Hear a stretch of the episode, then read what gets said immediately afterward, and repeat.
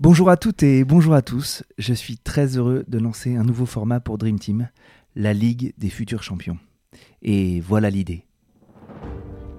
Derrière Decathlon, l'équipe Nike, Beansport, Mediapro, Adidas, ces gros mastodontes de l'industrie du sport naissent de nouveaux acteurs, de nouvelles idées de boîtes qui deviendront les champions de demain. Sur un format Pitch-moi ta boîte, je reçois des entrepreneurs ou des responsables de business unit qui dévoilent leurs idées, décortiquent leur marché et partagent leurs ambitions. Bref, on va construire ensemble une véritable boîte à outils pour entreprendre dans le sport. Bienvenue dans la Ligue des futurs champions, un nouveau format de Dream Team Podcast. Je suis Pierre Moreau et j'espère que cet épisode vous plaira.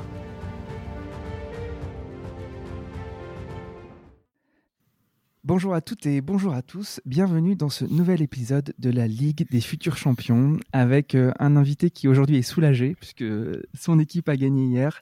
Euh, J'ai l'honneur d'avoir Hervé Philippe euh, qui est en charge du marketing et des médias à l'Olympique de Marseille qui a accepté mon invitation. Bonjour Hervé.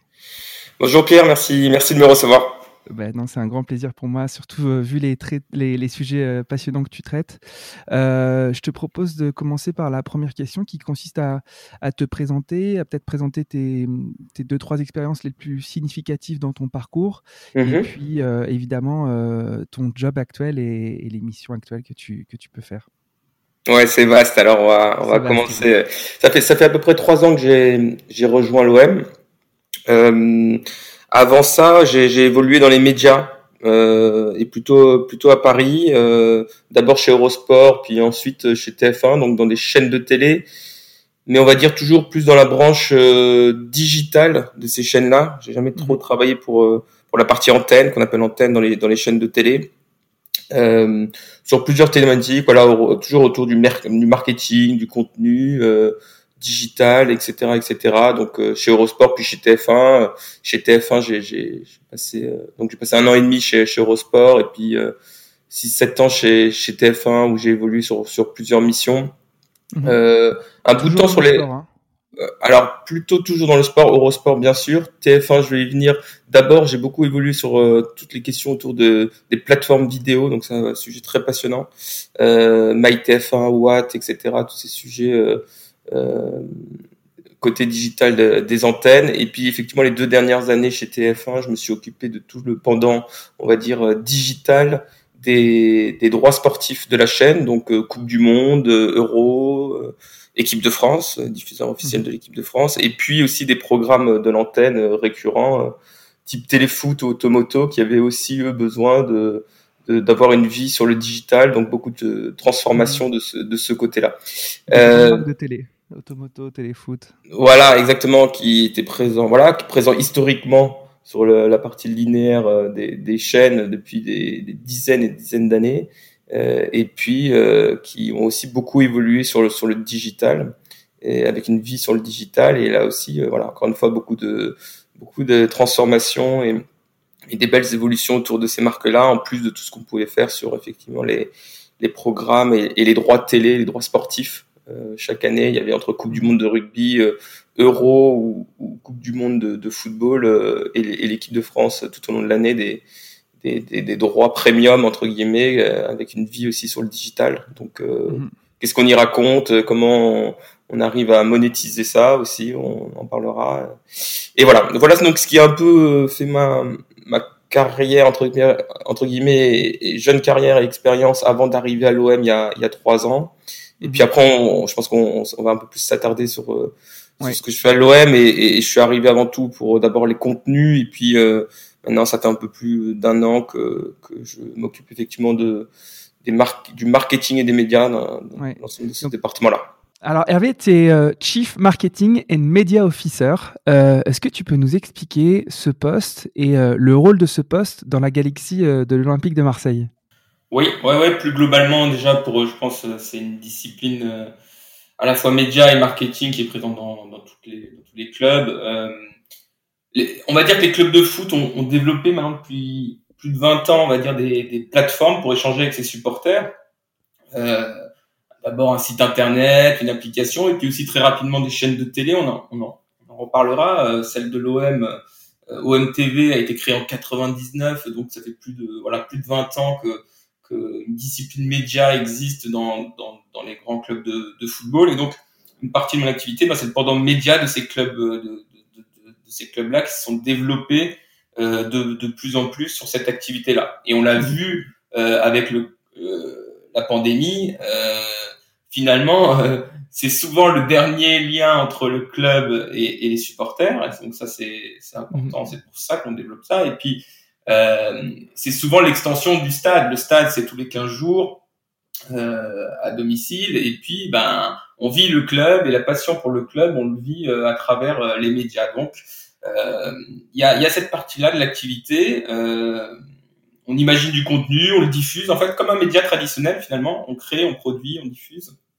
Et, et justement pour avoir ce lien privilégié avec nos, nos supporters. Donc ça, c'est plutôt la partie média. Et puis, avec la casquette marketing, on va dire, on fait, on fait plus référence aux, aux, aux valeurs de, de, du club. Chaque club est différent. Euh, comment euh, être garant qu'une institution de, de, de, 120 ans comme euh, comme l'OM, mhm. euh, avec des spécificités très fortes, respecte, arrive à respecter son passé, son histoire et arrive à, à développer son activité en restant cohérent avec tout ça. Ça c'est super important et ça c'est le pendant plus marketing de l'activité avec des choses qui se sont ajoutées aussi au fur et à mesure, euh, et notamment autour de la data.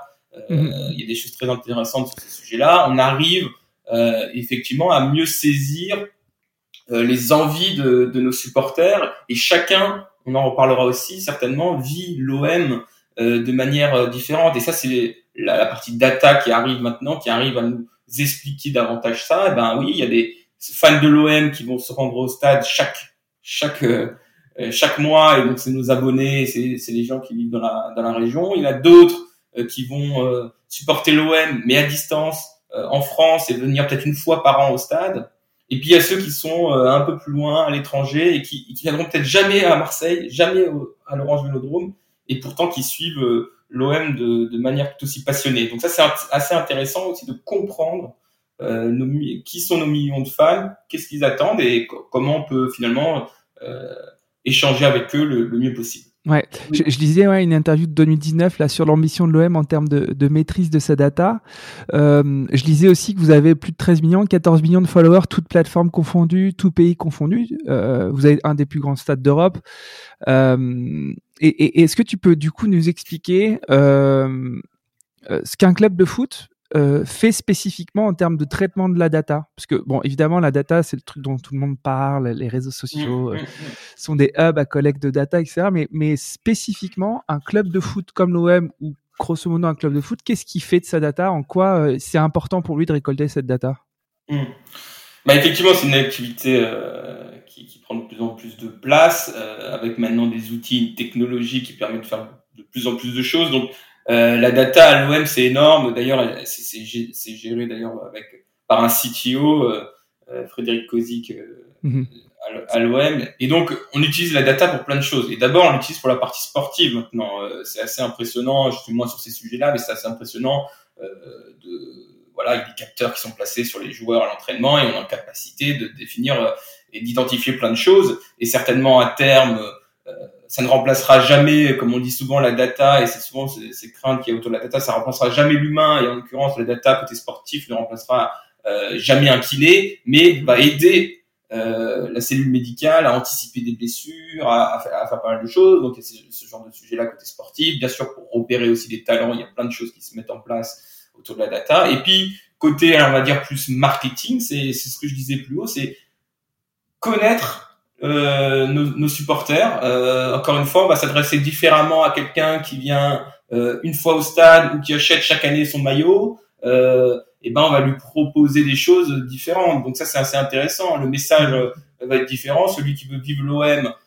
encore une fois, tous les jours et qui va venir au stade deux ou trois fois par mois, voilà, il y aura, on va échanger de manière différente. Donc c'est important pour nous de la data aide à, à mieux connaître, à mieux comprendre les attentes de chacun. Et encore une fois, euh, un club de foot et notamment à l'OM, euh, euh, tu l'as dit, des millions de fans, de 7 à 77 ans, on fans de l'OM, et chacun a, finalement des, des, attentes un peu différentes.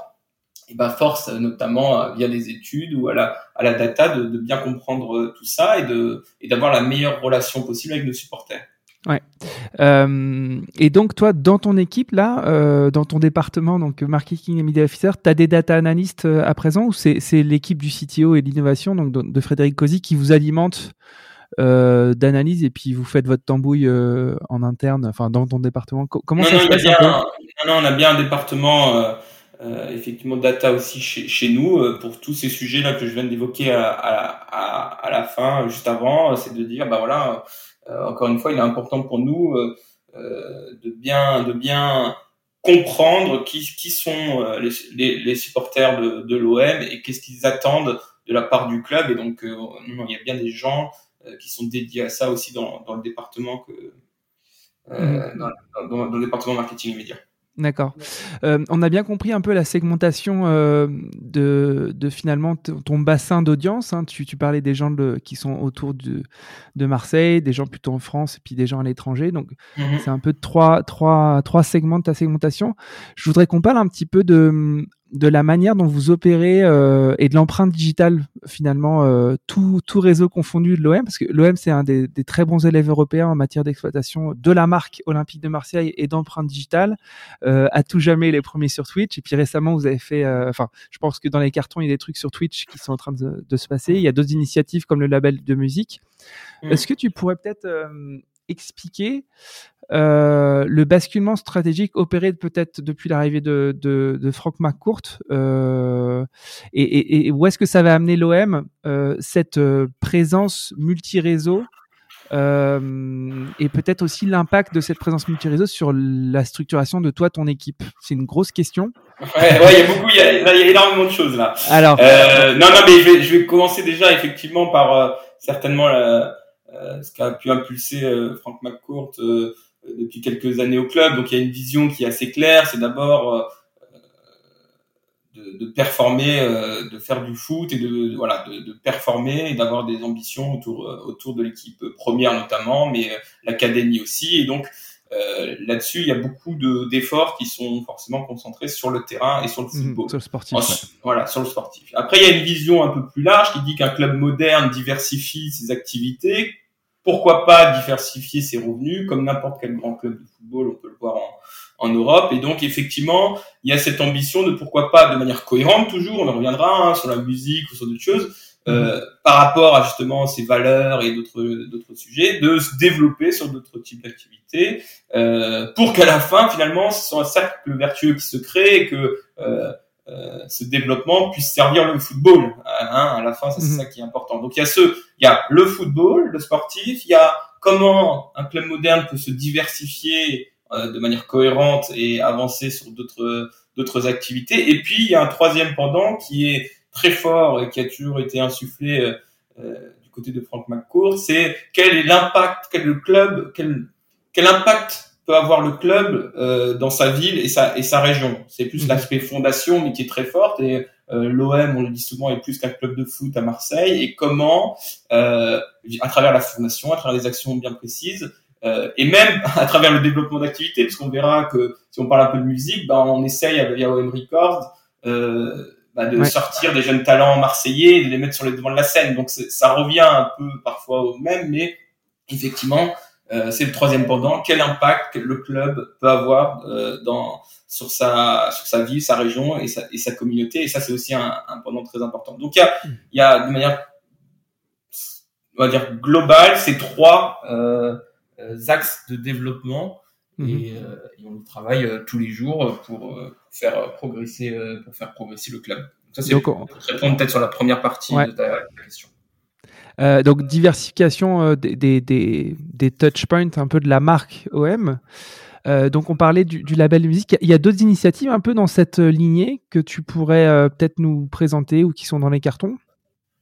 Non, mais on, on, va, on va, dire que y a, y a, la musique est une verticale très intéressante. Il y a le gaming, le jeu vidéo où voilà, on a aussi fait un, un partenariat avec avec Grizzly Sport, l'équipe euh, e-sport des, des, frères Griezmann sur le, sur le jeu FIFA, où on va essayer aussi de, de, de se développer. Il y a certainement effectivement euh, ce qu'on appelle le lifestyle, la mode, ou des choses où on peut faire des choses intéressantes. Bon, ça, c'est les, les, sujets un peu de diversification, ou, ou en, cohérence, encore une fois, en le faisant à la marseillaise, j'ai envie de dire, de manière cohérente avec cette identité qui nous est propre, et qu'on va essayer aussi de se de, de, de se développer peut-être sur, sur ces activités-là.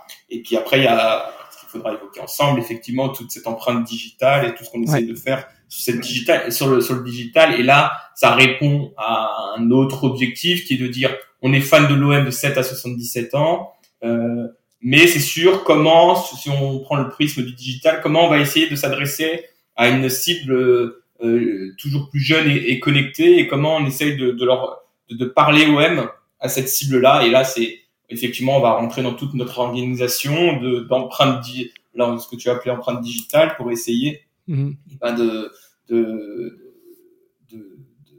d'échanger avec ces, avec cette audience-là. Bah, rentrons dans, dans, dans la cuisine euh, parce que du coup en effet euh, Noël euh, pardon Noël l'OM pardon euh, énorme club euh, à une empreinte digitale assez conséquente. Euh, comme je disais, un des bons élèves européens. Vous êtes sur Twitch, vous êtes sur TikTok, vous êtes évidemment sur Instagram, Facebook, etc., etc., etc. Et c'est mm. toi qui gères cette multiprésence. Euh, Est-ce que tu peux nous expliquer bah, fais-nous rentrer dans la cuisine. Comment ça se passe euh, une semaine euh, dans le département euh, marketing et médias et comment on fait pour parler de manière consistante, qualitative, pertinente sur autant de réseaux, dans autant de pays, avec autant de créneaux horaires? Enfin bref, je, suis très curieux de tout ça. Ouais.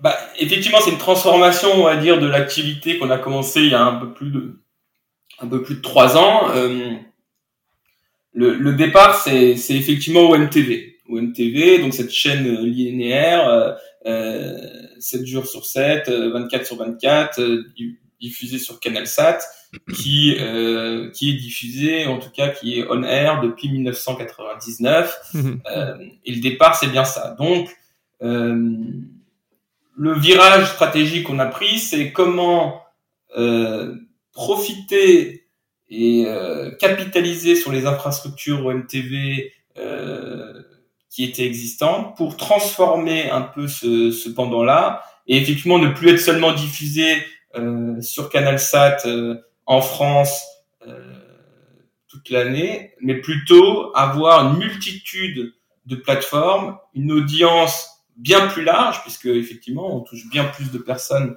avec les différents réseaux, les différentes langues qu'on opère, puisque effectivement notre notre contenu euh, est, est produit en, spécifiquement en 5-6 langues, euh, on, on, opère une vingtaine de plateformes, etc., etc. Donc pour faire tout ça, ce qu'on a, on a, on, a, on s'est appuyé sur les structures de MTV, on en, on en parlera, elles sont d'ailleurs extrêmement utiles pour tout ce qu'on peut faire sur Twitch et sur le direct, parce qu'on a, on peut dire qu'on est certainement un peu plus avancé que, que beaucoup d'autres clubs sur ce sujet-là, grâce à OMTV, parce que il y a cette euh, expérience du live à l'OM depuis euh, depuis maintenant 1999. Donc euh, mhm. faire du live pour entre guillemets OMTV ou faire du live pour Twitch, ça s'appuie sur les mêmes infrastructures et en termes de ressources humaines sur des compétences à peu près similaires. Donc donc voilà comment on a déjà on, est parti de quoi? On est parti de la structure OMTV pour transformer effectivement tout simplement euh, l'activité et effectivement d'une chaîne de télé maintenant c'est le chiffre que je donne assez régulièrement on diffuse, on publie 800 contenus euh, par mois, alors euh, de, formats complètement différents, on y reviendra puisqu'on essaie de s'adapter aussi à chacune des plateformes, de petits extraits de 10 secondes, à un live de, plus d'une heure sur Twitch, à un, documentaire ou un long format pour notre site internet ou YouTube, etc., etc. Bah, effectivement, c'est ensuite on, s'est diversifié dans, dans, le format, dans le ton et dans l'identité visuelle pour s'adapter à chacune des plateformes et à chacune des audiences, puisque effectivement sur un TikTok, on va pas euh, utiliser les mêmes codes euh, que sur notre site ou sur euh, même un Facebook par exemple. Mhm. Et tout ça réalisé en interne? Tout ça réalisé en interne. Alors là, c'est effectivement, je pense qu'une une de nos euh, un de nos vrais avantages qu'on peut avoir versus d'autres d'autres clubs, c'est qu'on a réussi à internaliser justement encore une fois en s'appuyant sur euh, les structures, les ressources euh, OMTV, on a internalisé ce sujet-là, ce qui nous permet d'être euh, effectivement très réactif, euh, peut-être plus flexible aussi, euh, et donc tout ça nous permet effectivement de d'opérer tous les jours et, toute l'année, parce que là aussi, ça s'arrête pas. Hein, le, mhm. Notre activité, c'est toute l'année de, de, début janvier à fin décembre, d'opérer tout ça en interne. Pour être tout à fait transparent, on s'appuie par contre sur des agences à l'international pour ce qu'on appelle localiser le contenu, c'est-à-dire euh, on a une agence au Caire en Égypte, en Chine, au Mexique pour le continent américain du nord et du sud, une agence aussi euh, euh au Sénégal, parce que c'est important pour les de créer aussi du contenu qui est vraiment alors, ce qu'on appelle localisé, donc c'est-à-dire du contenu OM pour le monde arabe ou en Wolof pour les Sénégalais. Ça, ça c'est ça c'est super important. Et donc on part tout part de Marseille, mais on a effectivement ces antennes là qui nous aident à, à comprendre chacun des territoires parce que on n'est pas forcément sur place, mais important de comprendre euh, euh, ce qui se passe dans chacun de ces territoires et de proposer du contenu OM euh, qui est euh, qui est très spécifique et très personnalisé. Donc euh, L'organisation, voilà, c'est à peu près ça, mais effectivement, euh, euh la, la régie anciennement OMTV a été transformée pour pour être une régie plus digitale et le plateau OMTV à la commanderie a été transformé en, en social room pour répondre à nos objectifs de live sur Twitch ou, ou par ailleurs. Voilà, c'est comme ça que ça, ça fonctionne. Et, et, donc toi, le, le, le, département de 25 ou 30 personnes que tu gères, c'est ça à peu près? Oui, à peu près, ouais. Ouais. Tu as euh, un rédac chef euh, et il y a une... une, une euh, vous, vous, fonctionnez comme un média et en début de semaine, vous dites qu'est-ce qu'on, de quoi on va parler cette semaine ou c'est quoi un peu ouais. le, le, travail en interne sur le fil narratif? Ouais, c'est exactement ça. Hein. Forcément, il y a des visions plus ou moins euh, long terme. Hein, donc il y aura des réunions forcément en début de semaine, mais aussi en début de mois et en début de trimestre euh, mmh. schématiquement. Et effectivement, on suit. Euh, euh, moi, je viens effectivement du coup, comme j'ai pu l'expliquer, de, télé. Ce, de ce, voilà, en tout cas de l'industrie de la télé, même ouais. si c'était pour le pendant digital, effectivement, de, de, des chaînes de télé. Non, non, on suit effectivement un modèle classique entre guillemets de médias, à savoir euh, un peu plus d'éditorial, de la production et de la diffusion euh, de contenu. Donc effectivement, euh, euh, on a des calendriers, on a un calendrier éditorial à l'année. Euh, euh, et encore une fois, c'est là où on prend souvent, on se rend compte effectivement de, c'est pas seulement l'équipe première masculine quoi. Mmh. Euh, c'est c'est l'équipe féminine, c'est l'académie, c'est l'activité de la fondation. On est aussi un relais et on l'a vu pendant la, la, la, la, pandémie, le premier confinement. Bah, on a utilisé euh, les plateformes de l'OM pour sensibiliser euh, la population euh, à la pandémie. Bien sûr, on a utilisé les joueurs, euh, etc., pour tourner des choses. on a on a pu mettre en avant des initiatives d'associations, annoncer certaines choses. Voilà, tout ça. Enfin, finalement, les médias du club et notre travail, c'est pas seulement raconter la vie et les coulisses de l'équipe première, c'est important et on le fait. Mais en fait, dans un club, on, s'en rend compte une fois qu'on est à, on est à l'intérieur. Et ben, le club vit à l'année. Et il vit à travers euh, les fenêtres de mercato, donc pendant les trêves sportives, mais il vit aussi donc pendant les saisons sportives. Et il vit via la fondation et il vit via, via énormément de, de, de, de projets. Et, euh, mmh. et c'est comme ça effectivement que le calendrier éditorial est bâti chaque mois et chaque semaine. Mmh. Ça, ça, doit être d'une richesse euh, infinie parce que c'est vrai que l'OM est, est une entité culturelle et sociale vraiment à part dans le paysage footballistique français. Euh, est-ce que, euh, est-ce que par exemple un, un Franck McCourt, quand il arrive euh, avec sa casquette ancien patron des Dodgers, plutôt peut-être à l'American Entertainment, est-ce qu'il est tout de suite avec cette cette vision-là, cette compréhension-là du club et du coup cette ambition de de déployer encore plus cette marque et cette entité culturelle ou c'est quelque chose qui qui s'est fait je pense qu'il a rapidement compris euh, les spécificités euh, du, du sport euh, européen et, après, bien sûr, de, de, la ville de Marseille qui, qui connaît et qui l'a très bien saisi. Je veux dire, euh, non, non, je pense qu'il sait pertinemment que euh, le modèle franchise, ligue fermée et ce qui, ce qui a pu être développé aux États-Unis euh, peut pas se dupliquer comme ça mmh. en, en, Europe et encore plus en, à Marseille. Mhm. Euh, donc, euh, il a cette vision que j'ai expliqué au début de l'impact que doit avoir un club, de comment il doit se développer sportivement en termes de communauté, et puis voilà, et puis développer un cercle vertueux qui servira le, le, le sportif. Ça, c'est une vision très claire. Après, il a, il a, je pense qu'il ne fait pas l'erreur, il n'a pas fait l'erreur de se dire on va juste dupliquer un modèle euh, que j'ai vu euh, observer, euh, que j'ai pu observer au baseball à Los Angeles et, le faire sur le foot à Marseille. Ça, c'est mm. effectivement pas, pas quelque chose qui a été fait. Mais il y a la vision évoquée au début, effectivement. Ok. Euh, je, je, reviens juste sur euh, le, le, travail de ton département. Euh, je, je m'interrogeais sur l'impact des résultats sportifs du, du week-end, euh, de la semaine, sur euh, votre travail dans ta cellule à toi. Est-ce que ça change le plan d'activation? Ça change le, le, contenu, que ce soit une défaite, qu'il y ait un nouveau joueur Enfin bref, parce que le sportif, comme tu te dis, c'est au cœur quand même de ce projet-là. Ouais. et toi, tu as une narration qui est évidemment très autour du sportif, mais aussi autour bah, de des valeurs du club, euh, d'activités de, la fondation, etc. etc. Euh, comment vous faites euh, pour, pour, pour, ça? Et juste avant, tiens, je, je pense à, quand j'étais en train de lister toutes les activités, il y a, il y a le fait aussi que euh, l'OM a récupéré euh, la gestion à l'année de son stade et donc c'est aussi au sein de, de du club qu'on gère bah, les, les activités, les concerts au stade, des expositions, etc., etc. Donc ça en fait euh, voilà du, euh, effectivement de, de, de l'actualité du contenu si on ajoute en plus tout ce qui peut se passer au stade.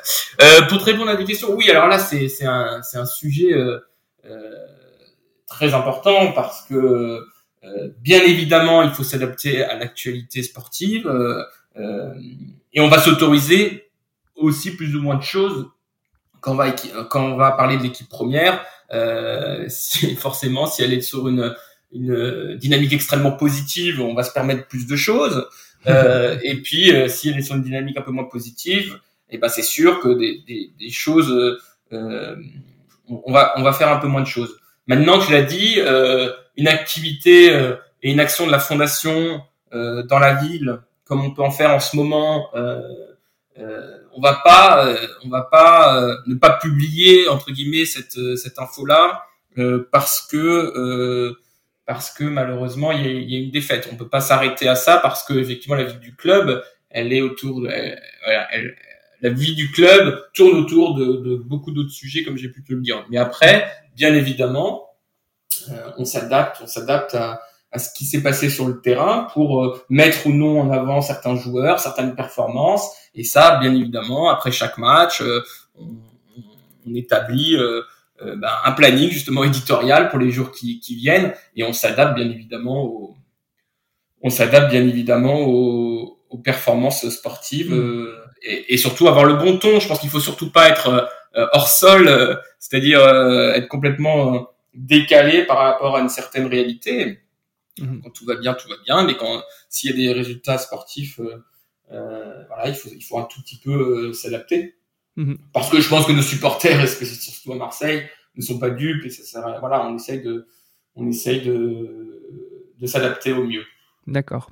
Euh, en fait, grosso modo, ton, ton, département, qui est quand même une grosse business unit euh, à l'OM, euh, la top line de, de, sa raison d'être, c'est de diversifier, d'augmenter euh, finalement les revenus, et notamment peut-être encore plus euh, aujourd'hui pour se dérisquer par rapport aux revenus de diffusion qui sont euh, souvent, bah, enfin, qui sont devenus un peu aléatoires. En tout cas, il y a une grosse incertitude de, plus en plus sur les revenus de, des, grands diffuseurs. Euh, Est-ce que tu peux nous dire quels sont toi les indicateurs clés que tu regardes, que tu pilotes et, nous dire, bah, Hervé Philippe, son tableau de bord, euh, c'est quoi toutes les semaines, tous les mois, tous les trimestres pour qu'on comprenne mieux ton métier? Ouais. Euh, bah là aussi, il y a, y a, beaucoup de choses. Hein. Il y a beaucoup de choses qu'on peut qu'on peut qu'on peut regarder. Euh, euh il y a, il y a, je vais pas tous les citer parce que ça fait beaucoup, mais euh, il y a beaucoup de choses. Mais il y a une chose qu'on qu'on regarde forcément pas mal, c'est c'est la notion d'engagement, c'est-à-dire euh, sur les réseaux sociaux, et les plateformes. Est-ce que les, nos supporters s'engagent avec ce qu'on peut publier? Et ça, c'est finalement une un des KPI les plus importants parce que euh, est-ce qu'on est dans le on est dans le vrai ou pas? C'est-à-dire, euh, je prends l'exemple de, de YouTube sur un long format. Euh, est-ce qu'il a plu Est-ce qu'il n'a pas plu Est-ce que les gens s'engagent avec ce contenu C'est c'est quelque chose qu'on va regarder. Tout comme on va regarder sur TikTok. Est-ce qu'on est on s'adapte bien entre guillemets à l'audience de cette plateforme qui est très spécifique? Est-ce que les contenus marchent ou ne marchent pas? Euh, C'est pas seulement entre guillemets un nombre de publications ou un nombre de fans qu'on va ou de supporters qu'on va recruter, mais effectivement, je trouve, je, je pense que la partie engagement est très importante. La partie mm. engagement est très importante parce que c'est finalement un retour un peu plus qualitatif de se dire, ben, est-ce que ce contenu a été regardé euh, Est-ce que les gens ont interagi avec ce contenu? C'est finalement ça qui nous permet de dire, ben, est-ce que on, a entre guillemets euh, trouvé euh, le bon format, le bon angle pour chaque chacune des plateformes. Donc ça, ça peut être par exemple un, un, un indicateur qu'on peut observer et qu'on peut qu'on peut monitorer en tout cas chaque mois sur, sur, les, sur toutes ces, ces plateformes. Mhm. Et, et, dans ton acquisition, est-ce que tu et après juste, et juste pour compléter sur un autre parce que je te parle beaucoup de médias, euh, et ben aussi on a cette casquette euh, plus euh, étude euh, côté marketing et après chaque match, alors c'est plus le cas, mais après chaque match on envoie une enquête de satisfaction auprès euh, des, des, abonnés en jambouin ou en gannet ou des acheteurs de, de, de billets euh, euh grand public pour euh, bien comprendre et en faire un suivi, une vraie enquête de satisfaction sur euh, avez-vous apprécié effectivement l'accès au stade, la propreté, l'ambiance, le spectacle sur le terrain, etc. Et de faire un vrai suivi là-dessus aussi sur l'expérience euh, du supporter dans le stade, et eh ben on va aussi effectivement euh, faire ce, ce type d'études-là et on aura des indicateurs très très clairs sur euh, sur ce qui a amélioré au stade euh, dans son dans l'expérience globale hein, du, de l'arrivée, du même du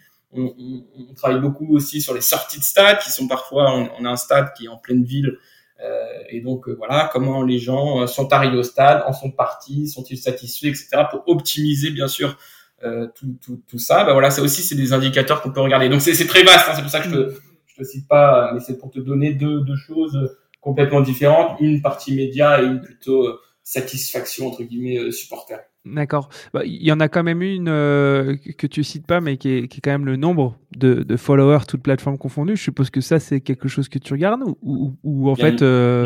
mais je, je, je, le place, euh, tu vois, je, je, le place. tu places l'engagement. En dessous, voilà. C'est pour ça que c'était d'abord l'engagement. Euh, mm. Clairement, c'est important de, de pouvoir euh, recruter des, des, des, nouveaux fans, comme on peut dire sur les réseaux sociaux. Euh, mais, euh, mais euh, effectivement, je place l'engagement encore au-dessus.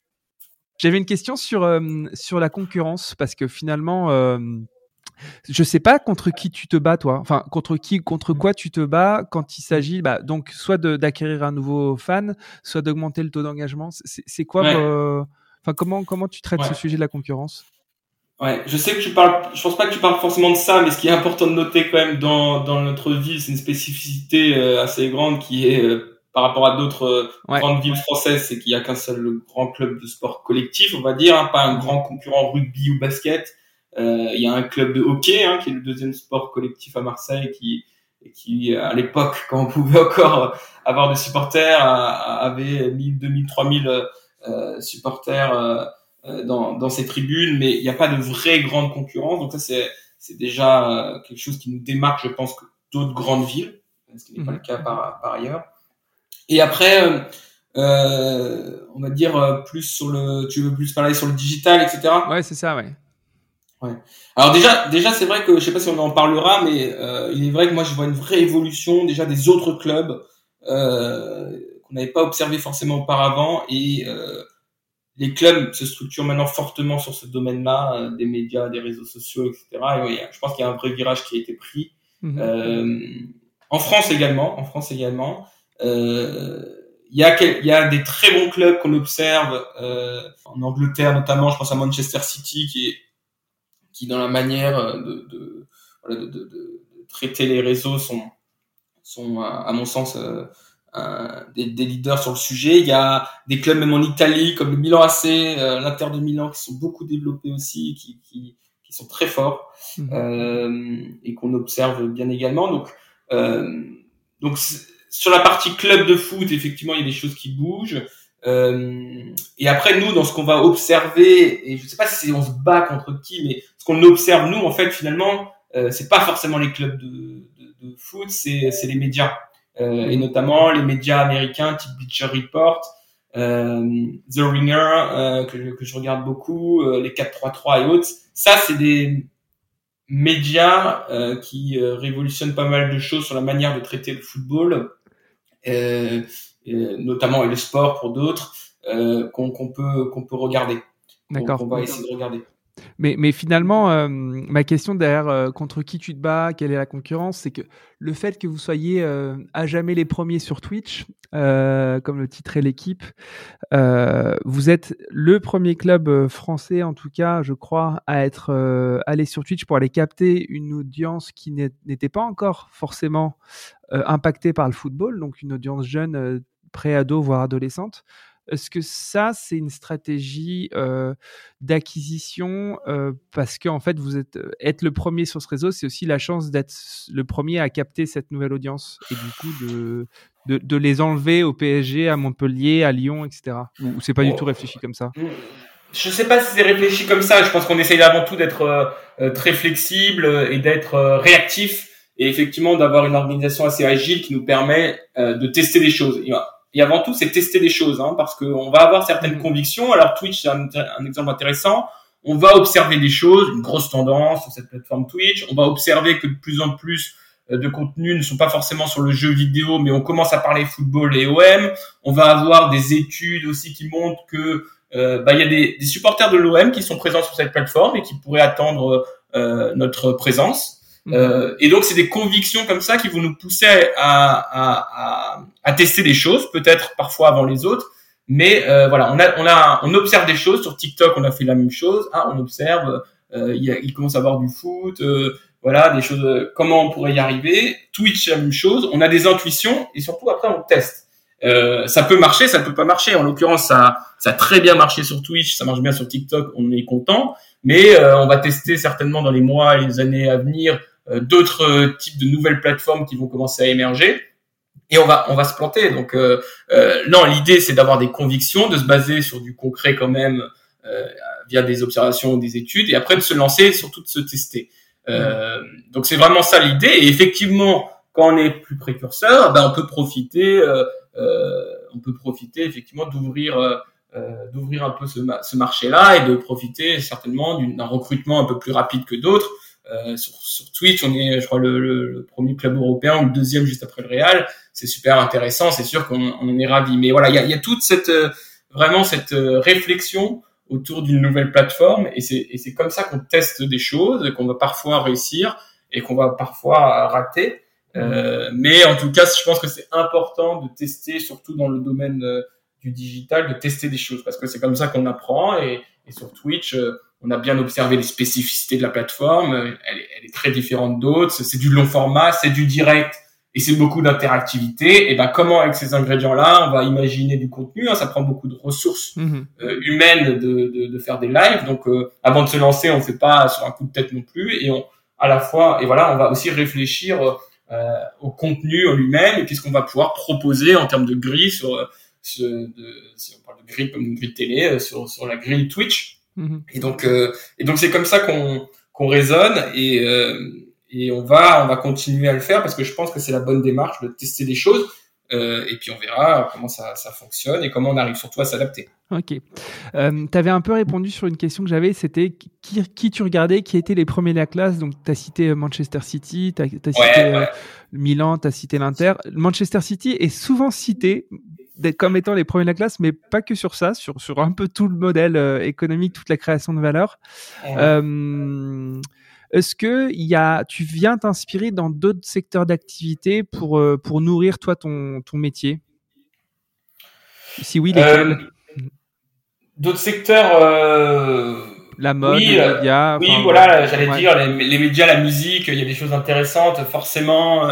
Euh, même quand on regarde sur Instagram des choses. De, euh, non, non, bien sûr, euh, tous ces, tous les, finalement les verticales que j'avais évoquées, le gaming aussi, il y a des choses super intéressantes autour du, mhm. du gaming. Donc tout ça, c'est des sources d'inspiration pour euh, pour s'adapter encore une fois à chacune des plateformes et, au, et avoir les, les bons codes sur ces plateformes-là. On va on va s'inspirer de ça. Et moi, pour revenir sur ce que j'ai dit précédemment, c'est vrai que euh, on va beaucoup en fait pas forcément observer des clubs de, de foot, euh, mais davantage des médias, parce que Mhm. les médias euh, type Bleacher Report sont, sont précurseurs sur beaucoup de, de, dans le fond et la forme sur beaucoup de choses, et donc il y a des super choses à, je Mhm. pense à, à les tirer de, Je connaissais ces pas, je, je- je vais aller voir.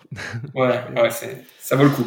Ok, ce qui m'amène à euh, l'avant-dernière question, on va dire. Euh, euh, Qu'est-ce qui t'a euh, particulièrement euh, inspiré, titillé, étonné euh, dans l'actualité sportive de ces dernières semaines, de ces derniers mois? Il y y a une chose qui me passionne pas mal en ce moment, c'est justement comment euh, cette jeune génération qui est en train de, de, de, de changer ses habitudes de consommation autour du sport, euh, comment on peut arriver à, à, à, à les capter, à continuer à les capter. Euh, il y a des études très intéressantes qui, qui, qui sortent aux, États-Unis euh, sur cette génération. Euh, qui ne suit plus ces matchs pendant deux heures euh, devant son écran de télé euh, comme comme on peut le faire comme peut, peut le faire encore notre notre génération. Et donc c'est il y a des, des choses assez passionnantes donc, sur comment le les, les ligues surtout les ligues mais aussi les clubs de foot les clubs de voilà, de basket de NBA en l'occurrence aux, aux États-Unis euh, vont réussir à s'adapter et à proposer justement à travers ces plateformes euh, les contenus euh, qui vont euh, qui vont intéresser cette génération-là. Et là, il y a des choses su- passionnantes et je pense qu'il y a un virage euh, très important à, à prendre. Alors aux États-Unis, ils ont une complexité et, et leur match dure 3 heures, 3h30, donc c'est encore différent du 90 minutes de foot. Mais néanmoins, il y a- effectivement, il y a des tendances qui commencent à sortir et je pense que même le football va euh, et les clubs et les ligues vont devoir s'adapter. Alors ça ne veut pas dire changer euh, changer le- la règle, par contre ça veut dire proposer justement en termes de contenu euh, des voilà des formats qui vont capter captiver ces, cette audience là parce que c'est ce sont les fans de demain c'est- c'est super euh, euh, et, et ça voilà et le, et le et le sport et le foot devient de plus en plus euh, entre guillemets euh, c'est le divertissement on dit souvent c'est le divertissement numéro un Mhm. mais effectivement euh, les jeux vidéo et d'autres divertissements arrivent et, et je pense que c'est ce, ce sera c'est déjà il faut le faire mais ça sera intéressant de s'adapter à ces nouveaux divertissements là et à voir comment euh, on pourra toujours intéresser euh, les plus jeunes euh, au, au foot et, et au sport de manière globale donc ça ça c'est des choses qui m'intéressent particulièrement Super. Bah, écoute, merci beaucoup. Une- J'ai une dernière question. C'est euh, la question que je pose habituellement à, à mes invités. C'est qui t'aimerais entendre euh, dans un dans un podcast comme Dream Team sur le format Ligue des futurs champions ou autre, hein, un, deux, trois professionnels ou entrepreneurs que tu pourrais me suggérer? Ouais. Écoute, je je sais pas si tu as déjà eu du, des personnes euh, et, et des entrepreneurs autour du, du monde de l'agence, euh, mais je vais te citer David Drahi, qui est le fondateur de, de Comover, qui est une agence indépendante de marketing sportif, euh, qui travaille pour de nouveaux, de nombreux sponsors, dont la NBA en France, et qui fait pas mal de choses intéressantes autour de- du sport. Et je pense que c'est intéressant de, de, de creuser euh, avec lui, c'est une personne brillante, le, le monde des, de- des agences. Voilà, donc je vais, je te, je vais te citer David Drahi. Ok, bah je, je, je le contacterai de ta part. Voilà, tu peux, tu peux. Écoute, merci beaucoup euh, Hervé. C'était c'était c'était très instructif et euh, et à très bientôt. Bah, merci Pierre, bravo pour ce que tu fais et, et je, j'écouterai euh, les prochains podcasts attentivement. Cool. Il y a des très bons qui arrivent là, très très Bah, super. Allez, Super. salut, À bientôt. ciao. J'espère que l'épisode vous a plu et que vous avez appris plein de choses. Si c'est le cas, partagez-le à vos amis et sur vos réseaux. Je suis aussi très preneur de vos retours, de vos suggestions d'invités. Enfin, si vous voulez soutenir Dream Team, continuez d'écouter et mettez des petites étoiles et des commentaires sur les plateformes d'écoute. Le podcast se développera grâce à vous. Encore merci pour votre écoute et à très bientôt.